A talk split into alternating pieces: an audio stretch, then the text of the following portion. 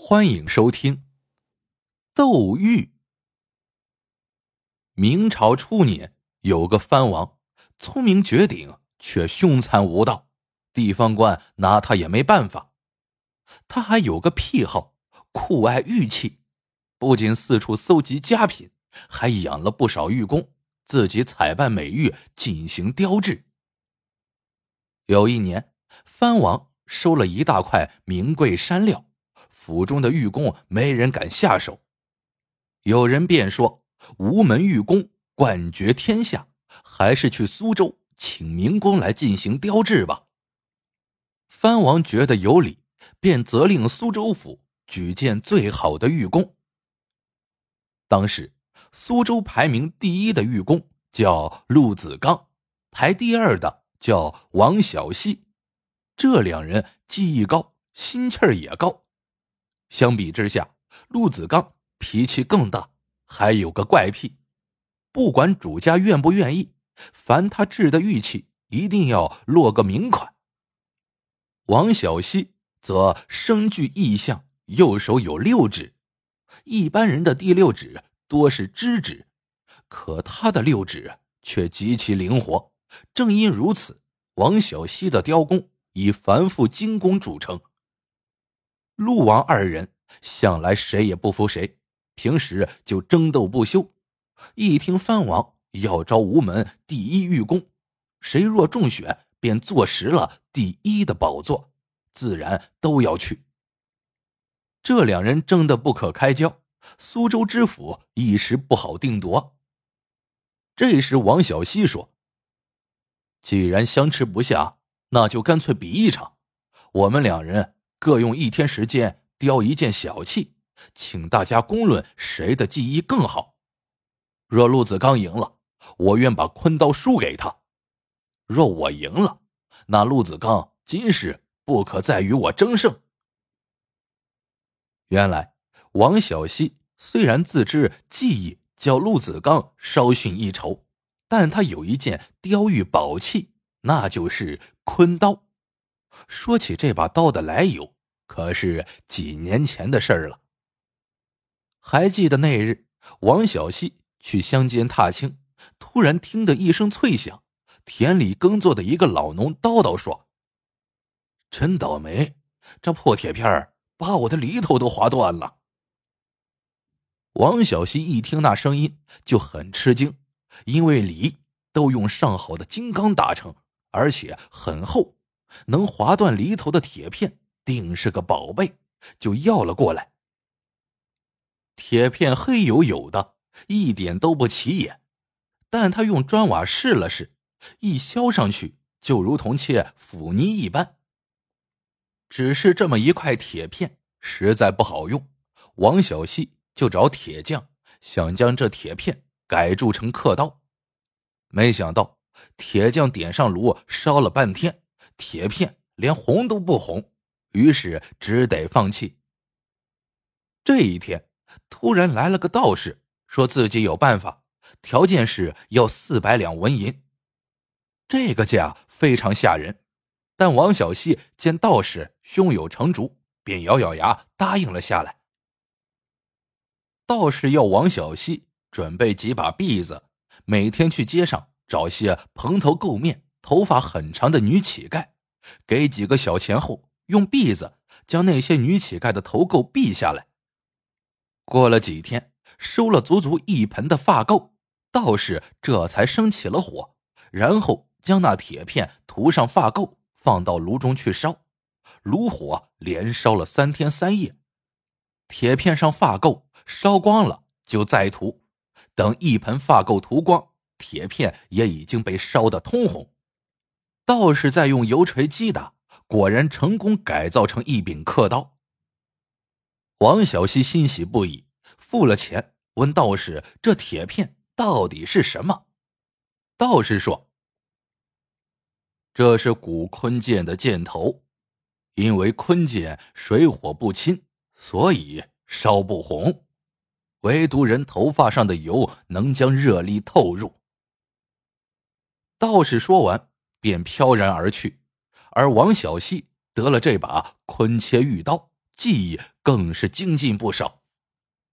陆子刚也见识过这把坤刀，听王小溪开出这条件，他想也不想就答应了下来。王小溪见他答应，大为得意，自觉胜券在握。原来陆子刚的技艺虽然较王小溪略胜一筹，但玉器最后的抛光要以金刚砂细细打磨，极费时间，一天功夫肯定不能到位。王小溪因为有坤切玉刀，省去了打磨的功夫，所以一天之内肯定能雕出比陆子刚。更精致的玉器来，他正是算定了这一点，才敢与陆子刚比试。一天过后，王小溪与陆子刚各自带了一个木盒前来。王小西先将盒子呈上来，知府打开一看，里面放着一只杂色的玉蝴蝶钗子。玉一向贵纯色，如果颜色杂，价钱也就不高了。只是王小西构思很巧，将杂色部分雕成了一只蝴蝶。如此一来，钗体看去仍是洁白如羊脂，而蝴蝶则五彩斑斓。更奇妙的是，这钗是用一整块玉雕成的，但钗头蝴蝶竟能微微颤动。原来王小溪本就精于透雕，再用坤切玉刀。将蝴蝶翅膀精雕细镂，以至于原本一块坚硬的玉石雕成后，竟能随风颤动。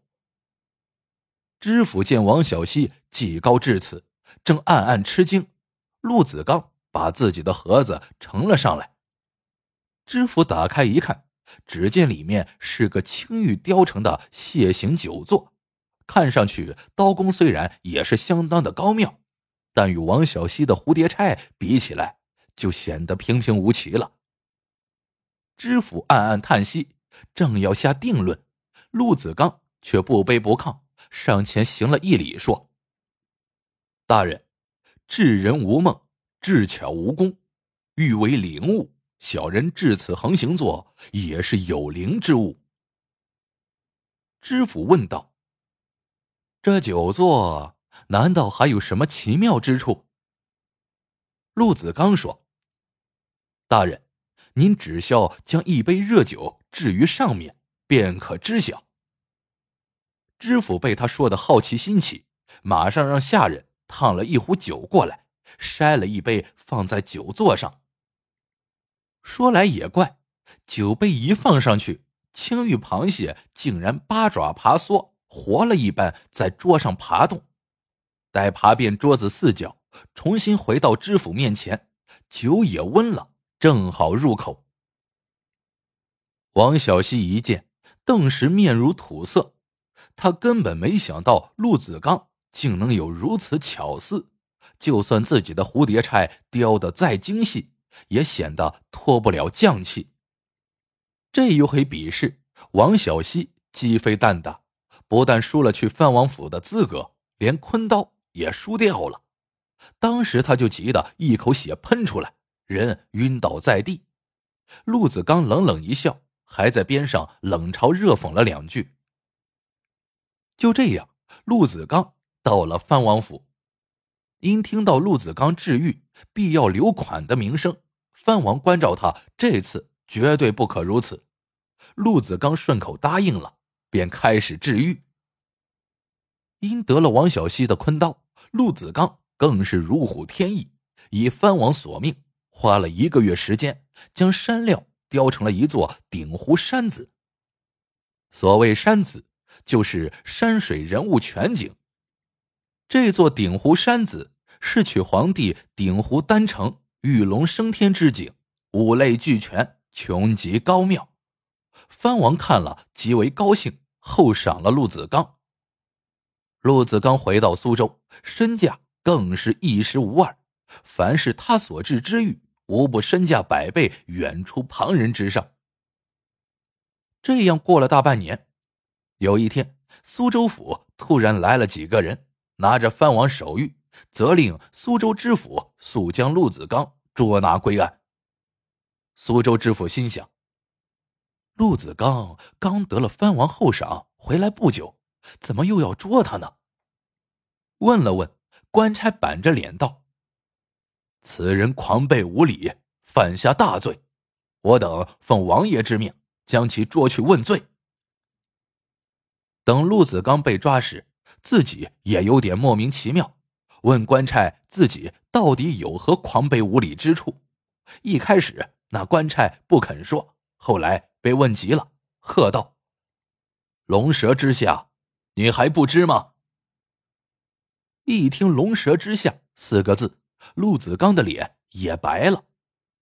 原来治愈留款是陆子刚雷打不动的惯例，就算藩王说过，他仍当成了耳旁风。当然，如果把名字留在显眼处，被藩王察觉了，那可不行。因此，陆子刚。刻在了鼎湖山子的龙蛇之下，这龙蛇不过小指甲盖一般大，舌下更是只有一线之微，而且薄如蝉翼。若不是自己说，旁人绝对发现不了。他不知藩王到底是怎么发现的，只是事情已经穿帮，他无话可说。陆子刚被抓回藩王府后，藩王正暴跳如雷。因为这藩王久有谋逆之心，刻这玉山子是想讨个彩头，结果被陆子刚在龙舌下刻了个名款，画龙而去的岂不是陆子刚了？一听陆子刚承认，藩王马上下令将他斩立决。陆子刚一听要斩首，心也死了，但他还是想不通藩王究竟是怎么发现名款的。就问了押送自己的官差。官差说：“你以为你做的事，旁人都发觉不了吗？”原来陆子刚走后没多久，御府来了一个卖身投靠的御工。本来藩王也不以为然，但这人一露手艺，马上把所有人全镇住了。藩王便留下了这人，时常召他去聊聊玉器的事情。有一天，此人受藩王之召来到了书房，一看见这山子，便惊呼说：“这件鼎湖山子刀法不凡，定是吴门陆子刚所制。”藩王见他一口就说中，心情大好。那玉工还说：“大王，陆子刚的技艺确实绝妙天下，不过小人听得此人有个怪癖，治愈必要留名。”不知留在了何处。藩王大笑说：“本王关照过他，不许留款，他哪里敢留？”那玉工摇了摇头说：“陆子刚的这个习惯绝对不会改，他肯定是在隐秘的地方留下名款了。虽然肉眼不一定能看得出，但用灯火来照，肯定能够映出。”藩王听了半信半疑，让那玉工照出来试试。于是那玉工拿了一支蜡烛，在鼎湖山子上下照了照。待照到龙蛇之下，墙上果然映出了“子刚”二字。听说了这些，陆子刚面如死灰，叹道：“我知道了，那玉工的右手肯定是生了六根手指。”官差说：“正是，你认得他吗？”陆子刚怔了怔，忽然摇了摇头。